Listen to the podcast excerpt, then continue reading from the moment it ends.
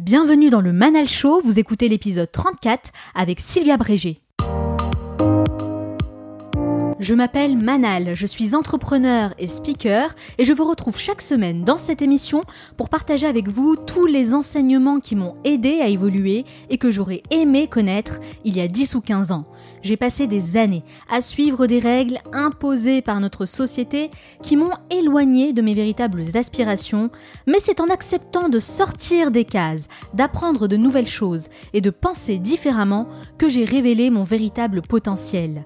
Je dis souvent que dans la vie on n'y arrive jamais seul, alors j'ai choisi de vous accompagner où que vous soyez pour vous apporter plus de valeur dans votre quotidien, chaque semaine, je reçois un nouvel invité pour partager son histoire, ses expériences et ses meilleurs conseils et vous inspirer à créer de petits changements qui auront un énorme impact dans votre vie. Le Manal Show, c'est votre capsule inspirante pour devenir la meilleure version de vous-même. Dans cet épisode, on va s'intéresser à la communication non verbale, un sujet dont j'ai très peu entendu parler alors que c'est quelque chose qu'on fait tous sans même s'en rendre compte et qu'on devrait tâcher de maîtriser un peu plus pour améliorer nos relations avec les autres. Pour développer ce sujet, je reçois une véritable experte dans ce domaine. Sylvia Brégé est criminologue depuis plus de 10 ans et maîtrise parfaitement bien les codes du langage corporel. Elle va nous parler de son parcours, partager ses connaissances et nous donner des conseils très concrets que nous allons tous pouvoir appliquer. Dans la troisième partie, je reçois une nouvelle recrue qui rejoint la team du Manal Show pour cette saison, mais je n'en dis pas plus pour vous laisser découvrir la surprise. Enfin, je terminerai cette émission en vous donnant mes meilleurs conseils pour améliorer votre body language. Et n'oubliez pas, certains veulent que ça arrive, d'autres aimeraient que ça arrive, et quelques-uns font que ça arrive. Cette émission dure 50 minutes et pas une de plus, alors soyez attentifs et faites partie de ceux qui font que ça arrive. Passez à l'action. Vous êtes-vous déjà demandé si la personne qui est en face de vous est en train de vous mentir? Certains comportements ne trompent pas, mais parfois c'est difficile de lire entre les lignes.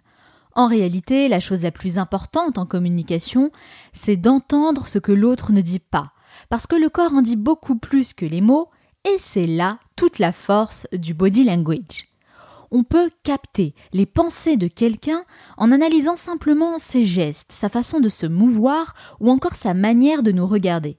Et quand on a cette capacité à lire dans l'esprit de l'autre, à se mettre à sa place pour comprendre son attitude, eh bien on arrive peu à peu à construire des relations de haute qualité avec les personnes qui nous entourent, mais également à améliorer notre propre langage corporel. Si on prend l'exemple des hommes politiques, les experts de la communication non verbale sont régulièrement invités sur les plateaux télé pour décortiquer leurs faits et gestes, et ça donne lieu à des révélations intéressantes sur leurs véritables intentions. Même en étant coachés par des professionnels de la communication, les hommes politiques sont très souvent trahis par leur langage corporel, et on se souvient tous du cas Bill Clinton dans l'affaire Monica Lewinsky. L'ex-président des États-Unis a tenu un discours où il niait toute relation avec sa secrétaire, mais si le verbe était maîtrisé, le corps, lui, l'était beaucoup moins, et ça n'a pas échappé aux yeux des experts. L'interprétation du langage corporel est primordiale. Au début des années 70, le psychologue et professeur à l'Université de Californie Albert Merabian a fait une catégorisation en expliquant que dans la communication, les mots ne représentent que 7% contre 38% pour la voix et 55% pour le langage corporel. 7, 38, 55, on constate clairement à quel point le langage corporel est important puisqu'il représente une grande partie de notre communication globale. Ces dernières années, il y a un véritable engouement autour du non-verbal qui s'explique par le fait qu'on est dans une société où le visuel est hyper présent. C'est un domaine très large, qui est également utilisé au sein de la police, chez les militaires, je le disais plus tôt chez les politiciens, mais également chez les RH, au sein des entreprises, et même pour l'intelligence artificielle quand il s'agit de reproduire nos émotions. Ça donne lieu à des robots ultra réalistes qui maîtrisent bien les codes du langage corporel. Dans un registre un peu plus léger, vous remarquerez que les joueurs de poker y sont également très attentifs pour essayer de décrypter ce qui se passe chez l'adversaire et adapter leur propre stratégie. Au-delà de tous ces exemples, Sachez qu'on utilise tous un langage corporel au quotidien, avec notre famille, nos amis et nos collègues de travail. On a souvent tendance à négliger cette partie, à focaliser nos efforts sur ce que l'on dit, alors que rappelez-vous, notre langage corporel constitue 55% de notre communication. On dit souvent qu'il faut savoir saisir l'opportunité de faire bonne impression dans les dix premières secondes. Et ce n'est pas ce que vous dites, mais bien la manière dont vous l'exprimez et ce que vous dégagez qui vont déterminer votre message. Pour en parler, j'ai fait appel à une experte dans ce domaine, Sylvia Brégé, qui est criminologue et spécialiste de la communication non verbale. Elle va partager ses expériences, son parcours et nous donner les clés pour comprendre et apprendre à maîtriser notre body language. C'est dans la seconde partie de l'émission, alors restez avec moi. Êtes-vous capable d'identifier un criminel d'un seul regard? Avec plus de dix années d'expérience en tant que criminologue, elle est aujourd'hui reconnue comme étant une référence dans son domaine, puisqu'elle arrive à décrypter notre langage corporel jusqu'à décoder ce qui se passe dans la tête d'un tueur. Elle a l'art et la manière de passer chaque fait et geste au crible pour comprendre tout ce que notre corps exprime à travers le non-verbal. Régulièrement invitée sur les plateaux télé, elle apporte son regard d'expert sur des histoires de crimes assez complexes. Et s'il y a bien une leçon à retenir, c'est celle-ci. Ce que nous faisons a beaucoup plus d'impact que ce que nous disons. Elle est avec moi aujourd'hui pour nous donner des conseils précieux qui vont nous aider à observer nos interlocuteurs différemment et à communiquer autrement. Sylvia Brégé, bonjour. Bonjour. Merci d'avoir accepté mon invitation. Je vous en prie. Merci pour l'invitation. Alors Sylvia, pourquoi? Pourquoi vous faites ce que vous faites aujourd'hui? Pour comprendre, euh, comprendre euh, l'humain, ça, ça m'a pris à l'âge de 11-12 ans. Je lisais des, des, des, livres sur la psychologie, sur Freud. Je n'y connaissais, enfin, je n'y comprenais absolument rien. Mais il y avait ce, oui, cette envie de mieux comprendre les autres. Et puis, euh, et puis après, effectivement, ben, on s'oriente bien après, hein, parce qu'avant il a fallu trouver son chemin, mais euh, c'est toujours resté là et ensuite euh, bah, de trouver euh, les bonnes portes. Justement, moi je suis ravie de vous avoir dans mon émission Sylvia parce que vous exercez un métier quand même qui est assez fascinant. Vous êtes criminologue. Et j'imagine qu'on est loin des clichés qu'on peut retrouver dans les séries télé. Mais ça, on va y revenir. Avant, j'aimerais connaître votre parcours. Vous faites un métier peu commun, je le disais, et j'imagine que c'est pas le genre de choses à laquelle on pense quand on est enfant, même si on lit du Freud. que rêviez-vous de faire étant plus jeune? Euh, Très jeune, d'abord maîtresse d'école. Euh, et après, euh, c'était plutôt une carrière artistique, le besoin de créer, d'écrire. c'était plutôt dans ce domaine et je me suis dirigée vers ce domaine. et en fait, j'ai été très rapidement déçue par euh, ce que j'ai, les personnes que j'ai rencontrées, parce que clairement c'était dans le milieu de la musique notamment, mhm. et c'était euh, superficiel, plat. Enfin, moi je me suis pas retrouvée. Euh, donc du coup, il a fallu réfléchir à autre chose et, mettre en place un, tournant très rapide. et c'était décevant parce que quand vous, vous rêvez de ça depuis toute jeune et que finalement ça vous convient pas, bah, il va falloir réfléchir à, autre chose. Alors comment on devient criminologue? C'est quoi le parcours? Alors le parcours de l'époque, il était un petit peu autodidacte, hein, parce qu'on a aujourd'hui des, des, comment, des universités qui font des, euh, des cours de criminologie. À mon époque, bien que ça ne date pas non plus de Mathusalem, euh, il n'y avait pas tout ça encore vraiment en place. Donc euh, c'était des écoles privées, c'était surtout, surtout des formations, parce que faire des stages, à l'heure d'aujourd'hui, je pense que c'est plus de la théorie que de la pratique. À mon époque, c'était beaucoup plus de pratique et de théorie à côté. Euh, voilà, d'apprendre quand vous faites une autopsie, quand vous allez dans les prisons. Vous, vous voyez tout de suite à quoi à quel monde on va avoir affaire. Même si euh, y a des choses difficiles à voir, à entendre, euh, mais il faut le faire. Moi, je me souviens que la première fois qu'on m'avait dit que je devais aller dans un centre d'écoute, j'avais compris que c'était un centre d'écoute pour les victimes. Il n'y avait pas de souci. Et là, on me dit non, non, non, c'est pour euh, écouter les, agresseurs d'enfants. Ah oui, là, c'est autre chose. Et là, c'est autre chose. J'étais pas encore prête pour ça. Donc, je demandais un petit peu de, distance, de temps. Et c'est un ami qui travaillait, euh, qui avait travaillé dans la police anglaise. Je lui avais expliqué, il m'a dit écoute, si tu n'es pas capable d'écouter un agresseur d'enfants, tu arrêtes tes études tout de suite et tu passes à autre chose. Et c'était une claque mais une bonne claque. C'est-à-dire des fois, il faut savoir euh, les envoyer et les, recevoir.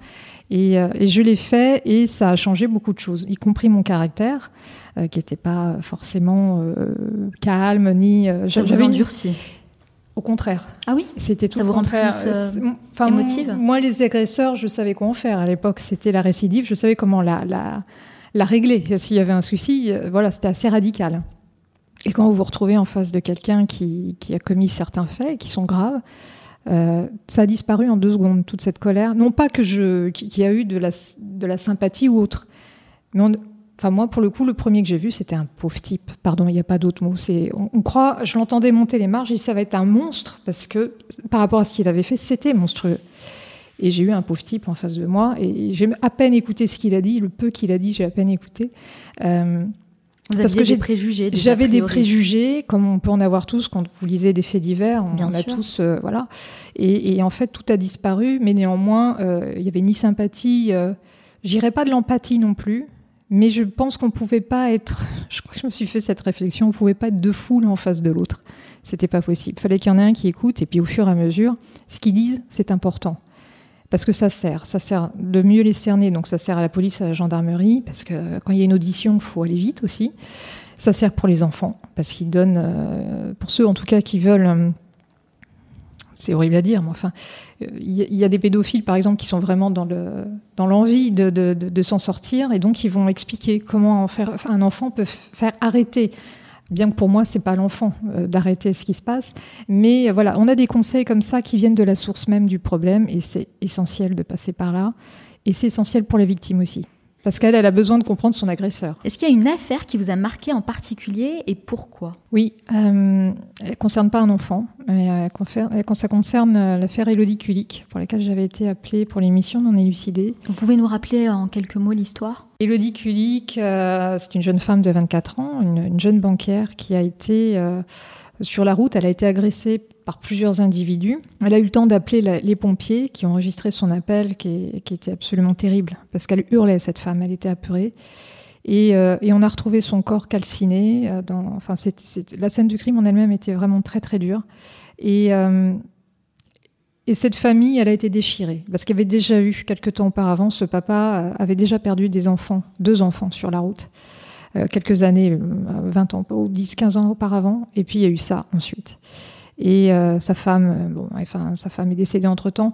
Euh, c'est, c'est une famille, famille oui. c'est, c'est une malédiction. C'est quand on voit ça. Et à l'heure d'aujourd'hui, moi, ce qui, ce qui me fait mal surtout, c'est que euh, il y avait plein d'éléments sur cette scène de crime. Et à ce jour, on ne sait toujours pas ce qui est arrivé à cette femme. C'est une affaire non élucidée. Elle est non élucidée. Elle, il y a eu des rebondissements et on, on atterrit sur rien. Et c'est tuant parce que c'est, euh, on pense à la famille, euh, et, et, on pense à ce, même aux gendarmes qui ont fait un superbe travail. Il n'y a pas de réponse. Ça doit être compliqué quand même. Hein Au niveau émotionnel, je veux dire, pour faut essayer de garder cette distance avec euh, la victime, avec le criminel. Comment vous faites pour gérer tout ça?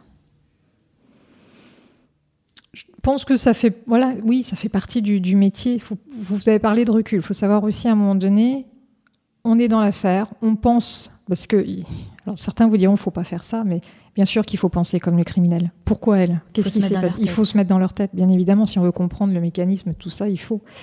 Donc, euh, euh, d'abord, c'est connaître la victime, ce qui elle est, comment elle vit, quelle est sa famille, euh, et puis après, après son décès, voir comment les choses ont pu se passer. C'est le profilage, c'est pas une science sûre, hein, c'est vraiment quel est le profil le plus plausible dans cette histoire. Il paraît que nous sommes tous des criminels endormis, mais très peu passent à l'acte. Alors, est-ce que c'est vrai? On peut tous euh, tuer un jour ou l'autre. On peut tous tuer. On peut tous. On est programmé pour ça. Euh, on peut tuer par euh, jalousie, on peut tuer par vengeance, on peut tuer pour se défendre, par colère. Euh, voilà. À un moment donné, on a tous cette capacité en nous euh, de franchir le cap mais bien évidemment, euh, la majorité des, des individus humains euh, ont cette capacité de réflexion qui est non, je suis pas un criminel, je veux pas tomber dans ce, dans ce travers-là. Euh, après, tout va dépendre du contexte, bien évidemment. Mais bien sûr, on est tous de potentiels tueurs. Bah écoutez, euh, voilà. c'est bon à savoir. Voilà, ça, comme ça, si un jour vous êtes très Là, en a, colère, voilà. réfléchissez bien. Hein, oui, Il va falloir qu'on qu me calme rapidement. Hein. Quelles sont vos techniques, vos méthodes pour démasquer une personne qui, en, qui est en train de mentir? Alors, le mensonge, en fait, euh, donc pareil que les tueurs, nous sommes tous des menteurs. Hein, on ment entre 3-4 fois par jour euh, sur des faits tout à fait euh, anodins, c'est pas, oui. c'est pas très très grave. Oui, ça peut être des petits mensonges. Des petits mensonges, et, et d'ailleurs, le mensonge, c'est souvent pour protéger les autres. On critique beaucoup les menteurs, mais euh, nous mentons généralement pour protéger l'autre, pour éviter qu'une situation dégénère complètement. Donc ça part d'un bon sentiment. Euh, après, les, méthodes, euh, en tout cas pour observer le mensonge, là aussi, il faut remettre un petit peu les choses dans leur contexte. je vois certaines formations où vous apprend, notamment à travers le non-verbal, à repérer le mensonge. Bon, bah déjà, vous avez affaire à un formateur qui ment. Qui ment. Ça commence mal. Parce qu'il n'y a pas de geste du mensonge. Ça, c'est la première chose à savoir. Il y a des gestes où vous allez voir de l'inconfort, du bien-être, peu importe, mais il n'y a pas de gestes relatifs au mensonge. Donc, dans certaines séries, quand vous voyez euh, quelqu'un qui se gratte le nez, là, vous êtes en train de mentir. Oui. Non, mhm. c'est pas aussi. Si c'était aussi simple, ce serait formidable. Oui, la micro-démangeaison peut avoir une signification euh, de, de gêne. Mais on peut gêner pour plein de raisons pas parce qu'on est en train de mentir. C'est là où il faut faire très attention, justement, être respectueux dans notre façon de poser les questions. Donc, dans les méthodes, je dirais que la première chose à faire quand on a affaire à quelqu'un vis-à-vis de qui on a un doute, déjà la première chose à faire, c'est ne pas faire, pardon, c'est je sais que tu es en train de mentir. Avant même de commencer, là, vous, on, on sape l'entretien directement. Il ne faut jamais commencer par ça il faut euh, poser des questions ouvertes, avoir le maximum d'informations, et à partir de là, euh, plus on va, la personne va nous donner de détails, plus elle peut se, tromper aussi ou euh, partir sur un mauvais chemin. Hmm. Les réponses ne, ne, sont pas forcément cohérentes, et là on peut avoir un déclic, se dire ah là. oui, tu m'as dit ça tout à l'heure, mais en fait là tu me redis autre chose, donc c'est plus cohérent. Donc il y a une façon de poser les questions qui est hyper importante pour amener l'autre. D'abord le mettre en confiance euh, alors, je parle pas dans les couples, etc., parce que c'est encore un autre sujet, mais euh, en tout cas, dans notre métier, il faut, euh, il faut savoir poser les bonnes questions et les amener de la bonne façon. Je le disais dans la présentation, dans votre présentation, vous êtes criminologue et spécialiste de la communication non verbale. Et moi, j'ai l'impression que l'un ne va pas sans l'autre. C'est-à-dire qu'il faut savoir décrypter le body language. Quand on est criminologue, je pense que c'est essentiel. Et dans la première partie de l'émission, j'ai cité Albert Merabian qui dit que notre langage corporel constitue 55% de notre communication globale. C'est beaucoup.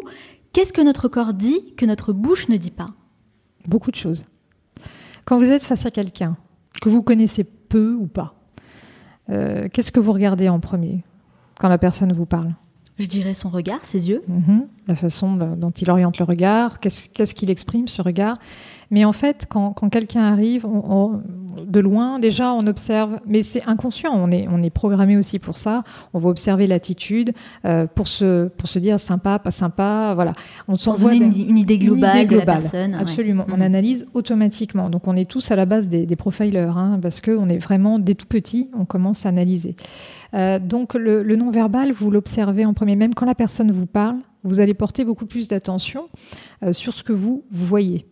Quand vous arrivez sur une scène, en moins de 30 secondes, les gens vous jugent. Ils n'écoutent pas vraiment vos mots, ils vous regardent vous. C'est pour ça que c'est important d'avoir une bonne, euh, une bonne gestuelle. Les mots sont importants, attention, je ne dis pas qu'il ne faut pas les... Mais ce n'est pas ce, à quoi on s'intéresse le plus au début. Mmh. Mais le non-verbal, il a cette, euh, cette capacité, quelles que soient les conversations qu'on va avoir avec les autres, euh, il va permettre de faire passer un message que l'autre perçoit. Alors, bien ou pas bien. Des fois, on peut se tromper, bien évidemment, parce qu'il faut, il faut savoir ce qu'on regarde. Euh, et c'est ça, c'est d'apprendre qu'est-ce que je dois observer, comment et qu'est-ce que ça signifie. La maîtrise du langage corporel, j'imagine que c'est quelque chose qui s'apprend. Y a-t-il des gestes qu'on pourrait apprendre à maîtriser pour paraître beaucoup plus confiant face à l'interlocuteur? Alors ça, c'est amusant parce que il y a des gens qui, sur la prise de parole en public, qui viennent me voir et qui me disent voilà, je suis, timide, je suis malade, euh, je veux apprendre des gestes pour devenir quelqu'un d'autre. Donc ce à quoi je réponds, pourquoi vous voulez faire ça Toutes les places sont prises, alors restez vous-même. Quand vous voyez dans des livres, on vous apprend à vous tenir comme ceci, comme cela, c'est une erreur. Parce qu'il faut partir de la personnalité de l'individu. Évidemment. Il y, a, des gens, j'avais eu un, client, il était extrêmement traqueur, mais au point qu'avant de rentrer sur scène, euh, même sur scène, au début en tout cas, il vomissait carrément sur scène. C'était un trac euh, faramineux. C'est pas de chance, il représentait quand même une entreprise qu'il était obligé de, euh, bah, de présenter au public. Ah oui, il avait vraiment besoin d'être coaché là. il avait un besoin d'être coaché et d'être suivi aussi, parce qu'il y avait un, un, problème par rapport à ça. Et, cette personne, je lui dis, on voyait, je voyais bien qu'on n'arrivait pas à développer la chose. Je lui dis, vous savez quoi? Vous allez rentrer sur scène et vous allez dire aux gens que vous avez le trac. Le problème, c'est que vous essayez de le cacher. Et donc, votre corps, bah, lui, il libère la chose. Et on, a fait, on a travaillé sur de l'humour. Expliqué. Donc au début, l'introduction était basée uniquement sur de l'humour et sur le track. Donc du coup, les gens étaient parfaitement détendus. Il est drôle. Il joue sur l'humour. Et du coup, lui après, la tension partait un petit peu. Au fur et à mesure, ça partait. Donc des fois, il faut pas chercher à évacuer un. D'abord, le track, c'est une bonne chose. Euh, c'est ce qui anime les gens. Et euh, mais moi, avec les gens, j'aime bien voir quelle est leur personnalité, leur valeur et on va travailler à partir de ça. Donc euh, il y, a des gestes qui seront peut-être plus, plus marquants et plus, plus visuels, par, exemple pour vous, qu'une autre personne. Parce que ces gestes-là font partie de votre programme interne et vous représenteront mieux. Parce que si vous arrivez sur scène avec des trucs que vous avez appris, les gens en face, ils sont pas idiots, ils, ne ils savent pas peut-être quoi, mais il y a un truc qui cloche. Oui, c'est pas naturel. C'est pas naturel. En fait, l'idée, c'est pas de devenir quelqu'un d'autre, de rester plutôt authentique et de révéler quelque chose, nos points forts finalement qu'on a ancrés en nous, bah, de travailler sur ça pour euh, être plus confiant. C'est ça. Quels gestes, quels sont les gestes qui nous trahissent le plus souvent? Je parlerais plus, euh, pas de gestes, mais d'expression. Le visage, euh, quand vous, avez dit tout à l'heure, je dis quand vous êtes en face de quelqu'un, qu'est-ce que vous regardez en premier Vous m'avez dit son regard. Oui. Donc vous vous mm. concentrez sur le visage. C'est ce qu'on fait tous au départ. Pourquoi? Parce que le visage, il est révélateur des émotions, des expressions. On sait instinctivement, plus ou moins, reconnaître. Quelqu'un qui vous dit euh, Je me sens vraiment très bien avec vous, je suis très motivé et qui ne bouge pas. Alors, à moins que ça, fasse partie de sa baseline, parce que ça aussi, c'est important. C'est quoi une euh, baseline? La baseline, vous, êtes, vous, vous avez votre état naturel. Par exemple, si vous êtes une femme stressée de façon euh, euh, depuis la naissance, hein, il y a des gens comme ça, vous rongez tout le temps les ongles. Et eh bien ça, je ne vais pas l'analyser, je ne vais pas le prendre dans mon analyse parce que ça fait partie de votre état naturel. D'accord. Mmh. Donc pour ça, euh, évidemment, quand vous connaissez bien les gens, les, vos amis, vous les connaissez bien, quand ils arrivent et qu'ils sont pas bien, tout de suite vous le savez parce que vous connaissez leur visage quand ils vont bien, et pas bien, euh, même s'ils essayent de, de, de, mettre une fausse expression, vous allez ressentir, en tout cas visualiser et analyser que quelque chose ne va pas. Donc c'est bien avec les gens qu'on connaît, on va beaucoup plus vite dans notre analyse. C'est plus compliqué avec les inconnus. Oui, complètement. C'est très compliqué. Donc euh, c'est là où il faut étudier, même parfois en peu de temps. C'est ce que j'enseigne aussi aux gendarmes et aux policiers. C'est au moins pendant une demi-heure d'étudier la baseline, c'est-à-dire on met à l'aise la personne. Et ça aussi pour les, les ressources humaines, c'est hyper important. Quand on reçoit un candidat, mettez-le à l'aise. Oh oui, ça c'est très important. C'est quelque chose qu'on fait pas euh, assez. En Alors, tout cas, pas assez. On commence. On commence peut-être. Mais les, les, les, les, chasseurs de tête ou, ou, autres qui tentent des pièges, c'est le meilleur moyen de déstabiliser quelqu'un. Et donc, si on le déstabilise, ça sert à rien. Il va y avoir effectivement une gestuelle qui va être parasitée. Euh, donc, ça, ne peut pas marcher. Donc, la relation est déjà biaisée en fait dès le départ. Tout à fait, elle est biaisée. Donc ce qu'il faut, c'est mettre à l'aise la personne, lui poser des questions tout à fait anodines qui n'ont rien à voir avec le contenu de notre rencontre, euh, voilà, et, de regarder ce comportement, comment la personne, alors c'est peu, c'est peu une demi-heure, hein, je vous le cache pas, mais des fois on n'a pas le choix, euh, d'observer un peu quand la personne est détendue, comment elle se, elle se tient, et puis après on peut aborder des questions de, de l'entretien et voir les changements de comportement. Mais faut, il faut que l'analyse et l'observation soient bienveillantes. Mm même dans, dans, l'enquête. Parce que si on arrive avec une idée toute faite, on va se planter. C'est ça, il faut être vraiment ouvert d'esprit, avoir de la bienveillance. C'est vrai dans toutes les interactions qu'on a. Et vous parliez des RH. Euh, moi, j'ai souvent vu des RH qui cherchent à piéger les gens, alors que c'est complètement stupide. C'est pas du tout la bonne façon de faire. Ça a été la, ça a été la façon de faire pendant des années pour repérer justement les choses, euh, mettre, à, mettre à mal l'autre pour, euh, pour repérer tout de suite le négatif et éviter de l'embaucher. Mais on s'aperçoit aujourd'hui que c'est pas la bonne méthode. Tant mieux, parce que c'est essentiel. Qu'est-ce que les pieds révèlent sur nous? Je vous pose la question comme ça de but en blanc. Alors les pieds, ils sont extraordinaires parce que parce qu'ils vous indiquent euh, si la personne en face de vous, elle a du temps à vous consacrer ou pas. Ah. Donc, euh, je vous l'ai dit, c'est une partie en plus qui est très, très, très éloignée du cerveau. Donc, elle, elle est euh, extraordinaire. Si vous avez l'occasion de, euh, d'observer vos interlocuteurs. Regardez bien leurs pieds quand vous le pouvez. Là, évidemment, on est autour d'une table, on ne peut pas faire attention. Mais quand vous êtes debout, regardez toujours l'orientation des pieds de votre interlocuteur et vous saurez où il souhaite aller. C'est pas contre vous. Mais des fois, vous êtes pressé, donc vous parlez avec la personne, mais vous voyez que le buste ne fait plus. Alors, le buste aussi est important. Quand le buste ne fait plus face à vous-même et que les pieds se détournent, même titre un peu que les jambes, c'est même très léger des fois. Hein laisser partir la personne ou, écourter l'échange, cette personne, elle, est pressée, elle doit partir. D'accord, elle est déjà sur le chemin du départ. En fait. Elle est déjà ailleurs, en condition. tout à fait. Et ça, ça, ça, marche par contre à tous les coups. Et euh, quand on le fait dans les conférences, les, les, gens à la fin, c'est très drôle, regardent les pieds. Ça, c'est le premier truc. Qui, ah bah là, tu veux plus rester avec moi. Ça y est, t'es pressé. Et il y en a un qui dit oui, il faut que j'aille manger mon petit, mon petit goûter. Il lui a regardé depuis tout à l'heure les petites friandises. Et, euh, et c'est drôle. C'est intéressant parce que c'est pas une partie du corps qu'on a l'habitude de vraiment regarder. Euh... Sur tous les pieds. sur tous les pieds. c'est pas, pas très glamour, oui. C'est pas la chose. Quoi pour certains, si. Mais mais là, en l'occurrence, c'est révélateur. Euh, euh, enfin, moi, je l'ai souvent observé parce qu'il y a beaucoup de choses qu'on nous vend comme ça. regardez le non-verbal, quand vous voyez ça. C'est pas automatique. Tout n'est pas automatique. Mais en revanche, les pieds, c'est euh, un plaisir à regarder parce que ça, c'est assez automatique quand quelqu'un doit vraiment partir dans une autre direction. Bon, bah écoutez, je vais vous laisser partir, alors allez-y. Et la personne, elle ne sait pas pourquoi vous lui avez dit, mais elle vous est infiniment reconnaissante. Donc, donc euh, regardez un ah peu plus hein, les pieds de vos interlocuteurs, l'orientation en tout cas, et vous aurez ouais, des renseignements euh, très précieux. Absolument. Euh, je parlais euh, des pieds parce qu'en fait, euh, vous partagez beaucoup d'articles sur votre expertise sur votre site internet dans la partie blog. Mmh. donc d'ailleurs, je, bah, je recommande à tous les auditeurs, si vous voulez en savoir davantage, n'hésitez pas à aller sur le blog pour lire bah, tous les articles publiés par Sylvia. Et, et, vous faites comme ça des focus sur différentes parties. moi, je vais partager quelque chose que j'ai mis en place. comme tout le monde, il m'arrive d'avoir des moments où je me sens moins positive, moins enthousiaste. Et souvent, ce que je fais, c'est que je me force à sourire. Et cette petite action a un impact très très positif sur mon mental. Quand je dis sourire, c'est que vraiment je, me force à sourire pendant longtemps, peut-être une matinée, et finalement ça devient naturel, même si au départ ça fait un peu bizarre. Hein. C'est-à-dire que le simple fait de sourire, eh bien, ça envoie un message à mon cerveau qui dit OK, finalement, tout va bien, je me sens bien. Ça, c'est quelque chose que j'ai clairement constaté. Du coup, est-ce qu'on peut dire qu'il y a une vraie connexion entre nos gestes et notre cerveau, notre mental?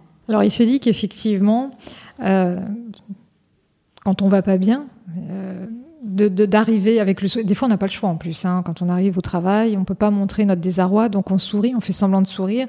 Euh, néanmoins, il faut avoir conscience de ça en disant je souris parce que je, je veux me montrer forte et je veux euh, me pousser vers le haut. Donc à partir de là, petit à petit, effectivement, euh, ce sourire va entraîner peut-être même des situations plus douces, plus, plus amusantes, comme s'il y avait un, ça provoquait un petit changement de destin à ce moment-là. Mais si vous n'en avez pas conscience, vous le faites parce que vous devez le faire je suis pas sûre que ça viendra pour autant. Il faut pas refouler un sentiment négatif, un mal-être pendant longtemps parce que effectivement ça peut euh, bah, dégénérer, ça peut décupler.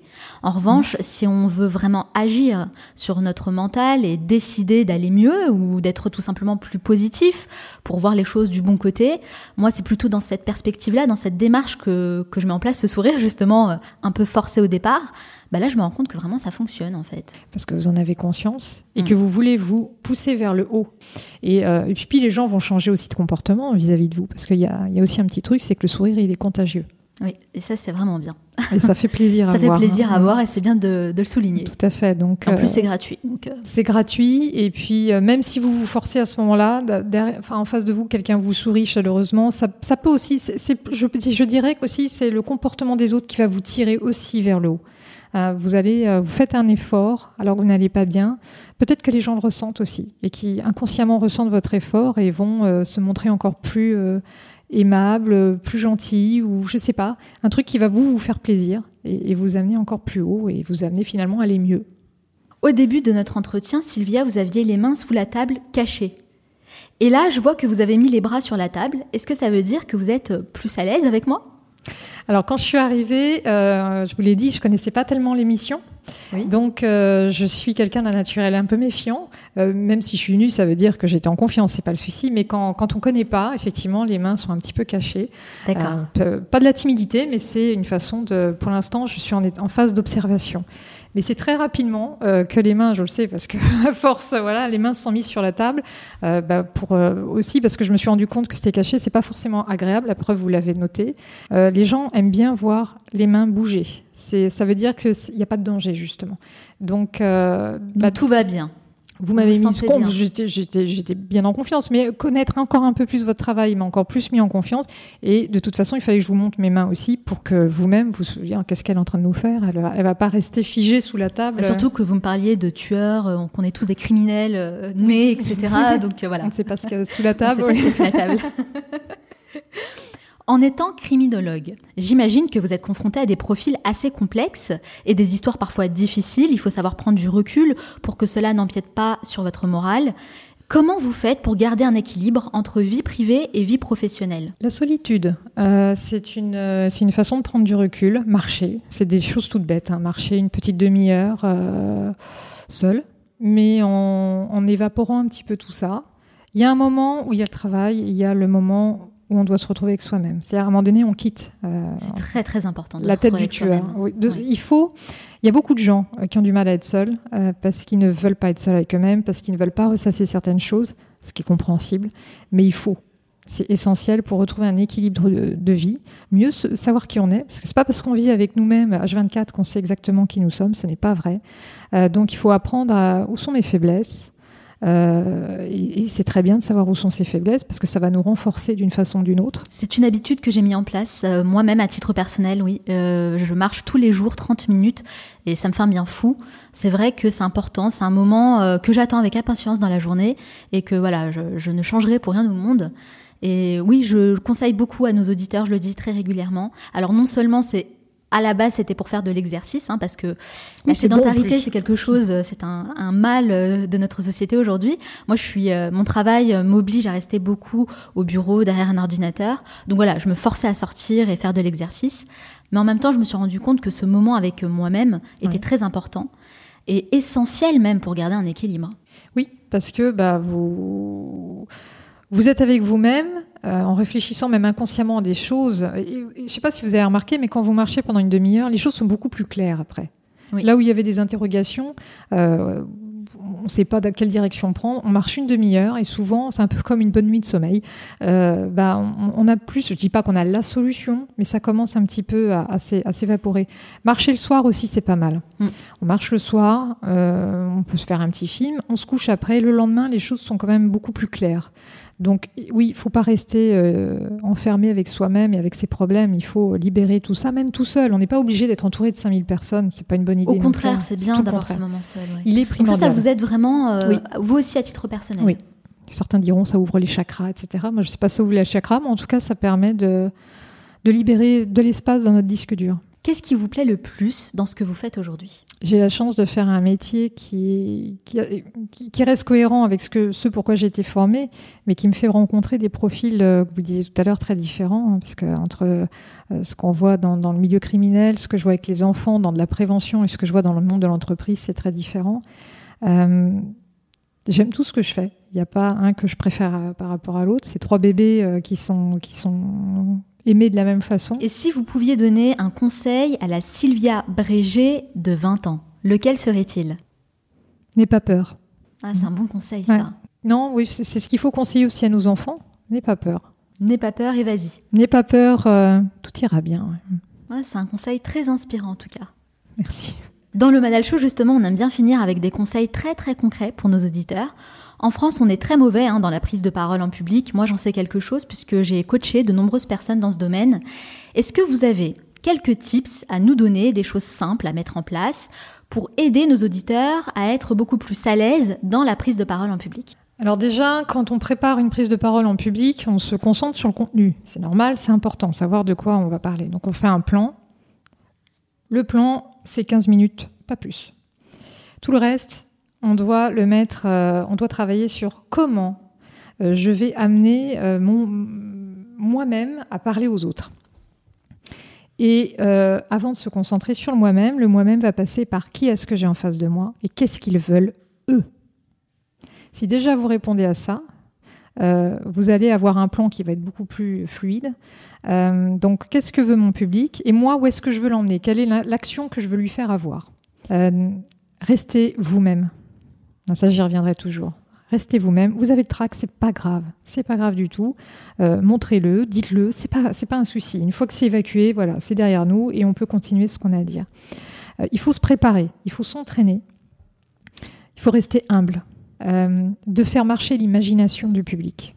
C'est-à-dire que on va pas parler de quelque chose comme ça brut de pomme. Il faut mettre des couleurs, faut mettre, faut, faut faire comme si on décrivait un- une peinture. Voilà, il faut, euh, il faut que les gens soient là où vous les emmenez, où vous voulez les emmener. Et puis, euh, je crois que c'est les, principaux. Et puis après, effectivement, c'est euh, toujours être en contact avec les autres, c'est-à-dire bouger. Quand j'arrive en conférence, que je vois un bureau avec une chaise, je c'est quoi ça? Ah ouais, c'est pareil C'est pour, vous asseoir Non, non, non. Moi, vous me mettez un micro dans la Mhm. main et je vais. Parce que bouger, quand on est tracker, justement, ça va permettre d'évacuer un peu le stress. Et puis, quand quelqu'un est assis, le public commence à se tasser sur lui-même. Il, il a besoin de mouvement, le public. Donc, il faut marcher, il faut, euh, il faut aller au milieu de l'auditoire, il faut regarder les gens. Alors, ça, c'est un vrai travail quand on est timide, mais ça se fait au fur et à mesure. Faut pas... Le public, il n'est pas là pour, pour nous lyncher. Il est là pour nous écouter et pour qu'on lui apporte quelque chose et on va s'apporter mutuellement. Donc euh, voilà, je pense que c'est euh, il y a plein de choses encore. conseils, Il y en en a plein d'autres encore. Merci beaucoup pour ce partage, c'est vraiment de super conseils à mettre en place. En tout cas, ce qu'il faut retenir, c'est que ça se travaille. Il faut préparer euh, une prise de parole en public. Ça, beaucoup de personnes l'oublient aussi. hein. se disent peut-être que bon, bah, je vais y aller comme ça à l'arrache. Surtout pas, il faut le préparer, il faut se mettre en condition. Pas de place pour l'improvisation, au contraire, il faut vraiment s'exercer, prendre le temps de travailler là-dessus. Et si vous suivez tous les conseils que Sylvien vient de nous donner, en principe, ça devrait bien se passer. En principe, ouais. il n'y a pas de raison. Il y a pas de raison. Ouais, ouais. Merci Sylvia d'avoir répondu à toutes mes questions, mais ce n'est pas totalement fini. À la fin de chaque interview, je pose une série de questions rafales. Il faut répondre le plus spontanément possible, sans trop réfléchir. Il n'y a aucun piège, je vous rassure. Le but, c'est de mieux vous connaître. Ça dure 1 minute 30. Est-ce que vous êtes prête? Eh ben, s'il faut y aller, on y va. C'est parti Quelle est la première chose que vous faites en vous levant le matin? Je m'étire, j'étire ma carcasse pour être bien détendu dans la journée. Quelle est la personne que vous admirez le plus? Ceux qui risquent leur vie pour les autres, ouais, ça, je pense que ça mérite du respect. Je trouve qu'ils en manquent, euh, on manque de respect vis-à-vis de ces personnes depuis quelque temps. Quelle est votre plus grande peur? De pas être avec ma meute, Quelle est la chose dont vous êtes le plus fier? Mon travail. Quelle est la chose pour laquelle vous êtes le plus reconnaissante? La bienveillance qu'on a eue vis-à-vis de moi. Quel animal vous représente le mieux? Alors, c'est c'est pas par prétention, mais euh, l'aigle, Quelle application utilisez-vous le plus Hum, Uber, Quel est l'endroit où vous aimez aller pour vous ressourcer euh, ah oui, Stréham, idéal pour euh, tout oublier. Quel est votre film ou documentaire préféré Le film, je dirais La ligne verte. Quelle est la mauvaise habitude dont vous aimeriez vous débarrasser Arrêter de manger de la mayonnaise avec tout. Quelle est la chose à laquelle vous croyez et que les autres considèrent comme une folie Peut-être en une vie après la mort, peut-être, je ne sais pas. Si vous disposiez de 100 euros et pas un euro de plus, dans quoi les dépenseriez-vous? J'inviterai euh, quelqu'un que j'apprécie beaucoup dans un bon resto, Quelle tâche avez-vous tendance à remettre toujours au lendemain? Le sport. Quel a été le moment le plus marquant de votre vie? Alors j'avais assisté euh, quand j'étais en formation à une conférence. La conférencière euh, m'avait beaucoup surprise. Et j'ai regardé cette femme et je me suis dit, je ferai comme elle un jour. Dix ans plus tard, jour pour jour, je me suis retrouvée au même endroit que cette femme, à faire une. Là, c'était pas une conférence sur le, les crimes, mais sur le langage non verbal. Quel est votre plus grand regret? Je crois que j'en ai pas. Quelle est la première chose que vous regardez chez votre interlocuteur? C'est geste. Selon vos proches, quelle est votre plus grande qualité? À l'écoute. Et selon vous, quel est votre plus grand défaut? La gourmandise. Quelle est la dernière chose que vous faites avant de dormir? Je regarde Netflix.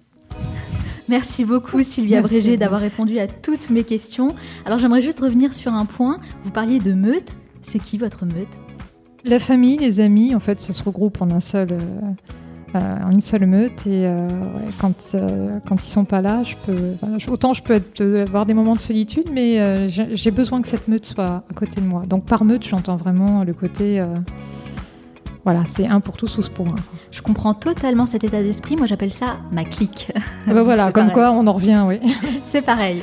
Merci en tout cas Sylvia d'avoir répondu à mes questions, d'avoir partagé vos précieux conseils qui seront d'une grande utilité pour améliorer notre façon de communiquer avec les autres. Si on veut en savoir plus sur vous et sur ce que vous faites, où peut-on vous retrouver?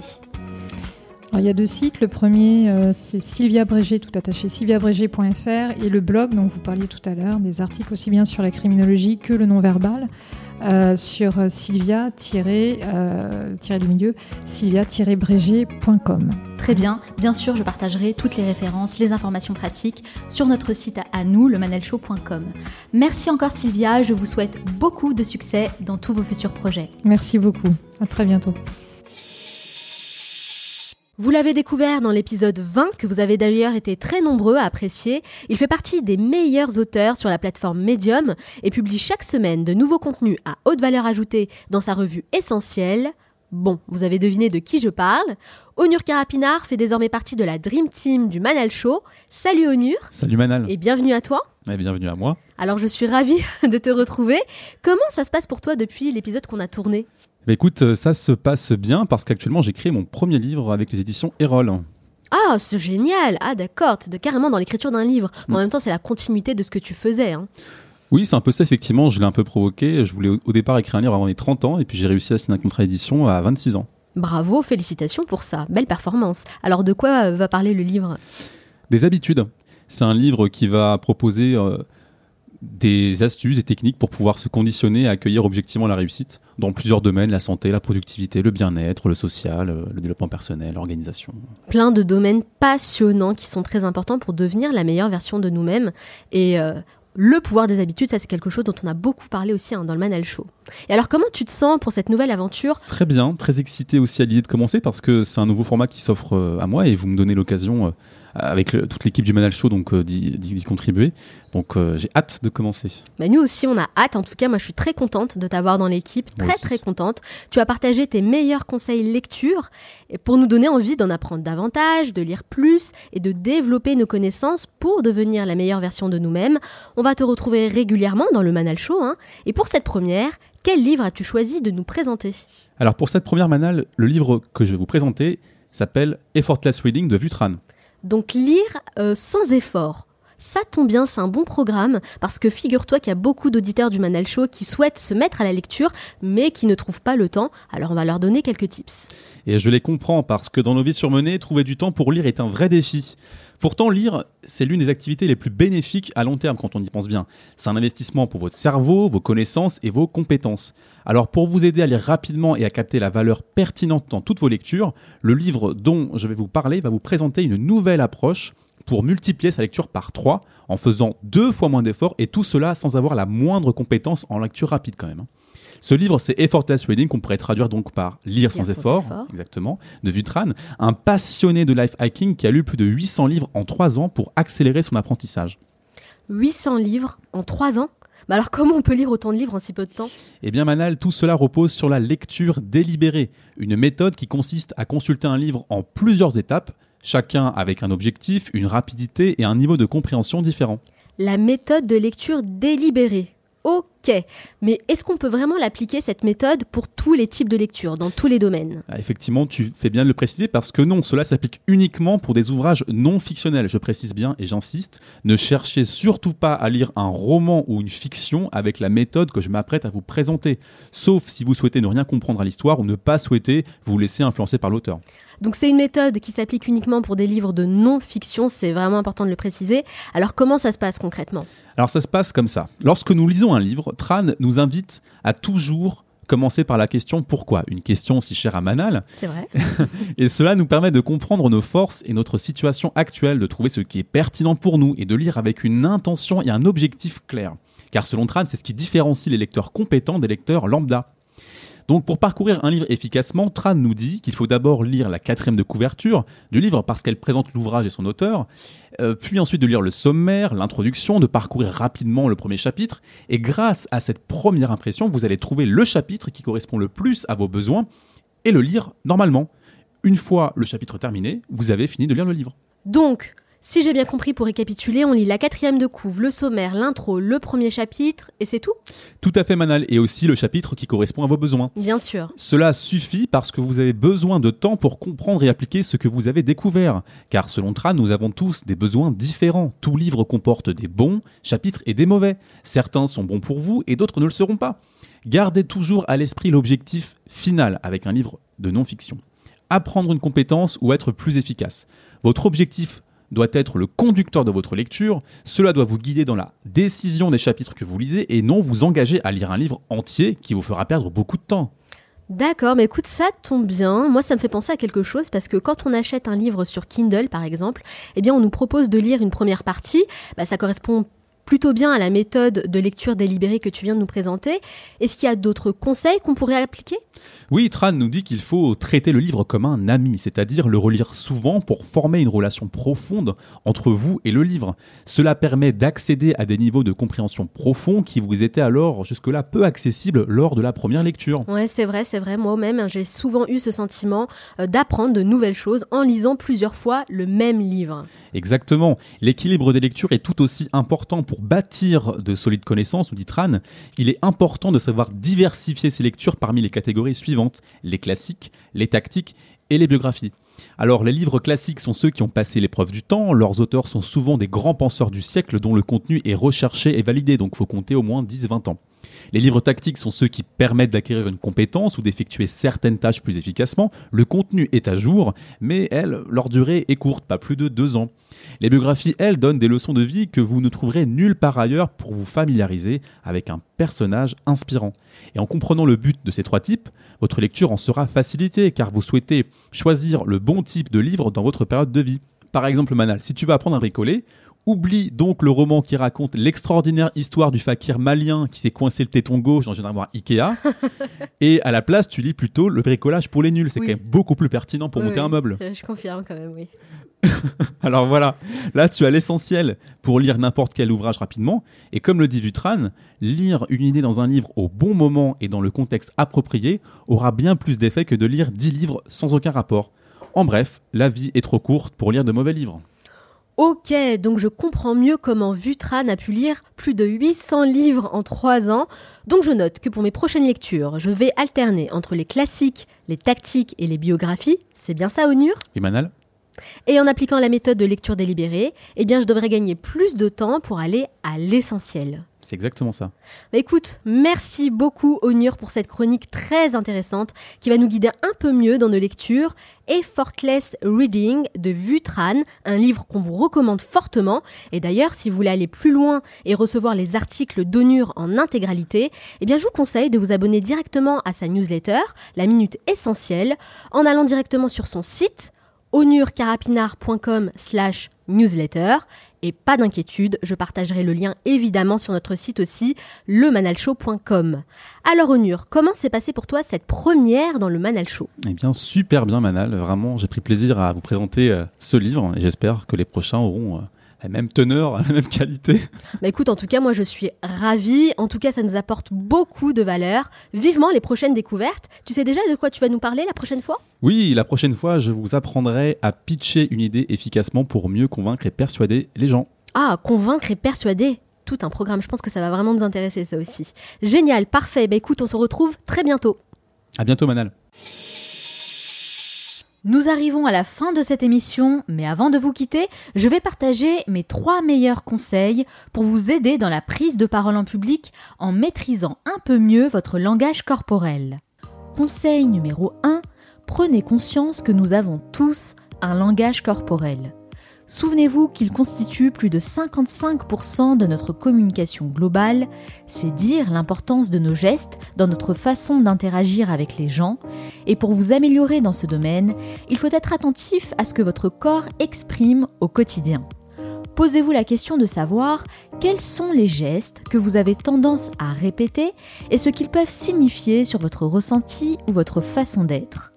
Comme l'a si bien dit mon invité, Sylvia Brégé, il est important de tenir compte de votre personnalité, car si vous avez tendance à rougir lorsque vous prenez la parole, cela ne veut pas forcément dire que vous mentez, mais c'est un élément qui pourrait attiser de la méfiance chez votre interlocuteur et que vous pouvez désormais changer en prenant conscience de ce que votre corps exprime. Conseil numéro 2, restez authentique. Ça ne sert à rien de jouer un rôle, au contraire, cela peut être très mal perçu. Alors restez vous-même, soyez authentique, et si vous avez besoin d'exprimer votre stress ou votre appréhension à prendre la parole en public, dites-le ouvertement en apportant une petite pointe d'humour, et en général les gens sont compréhensifs et ont même tendance à vous encourager. De cette façon, vous resterez cohérent entre ce que vous dites et ce que vous faites, et c'est la chose la plus importante pour tisser une relation de confiance avec votre interlocuteur. Conseil numéro 3, préparez-vous.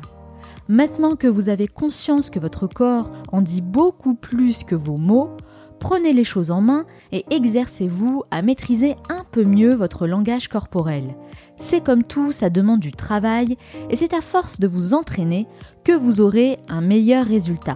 Vous pouvez vous filmer avec votre smartphone pour avoir un retour immédiat.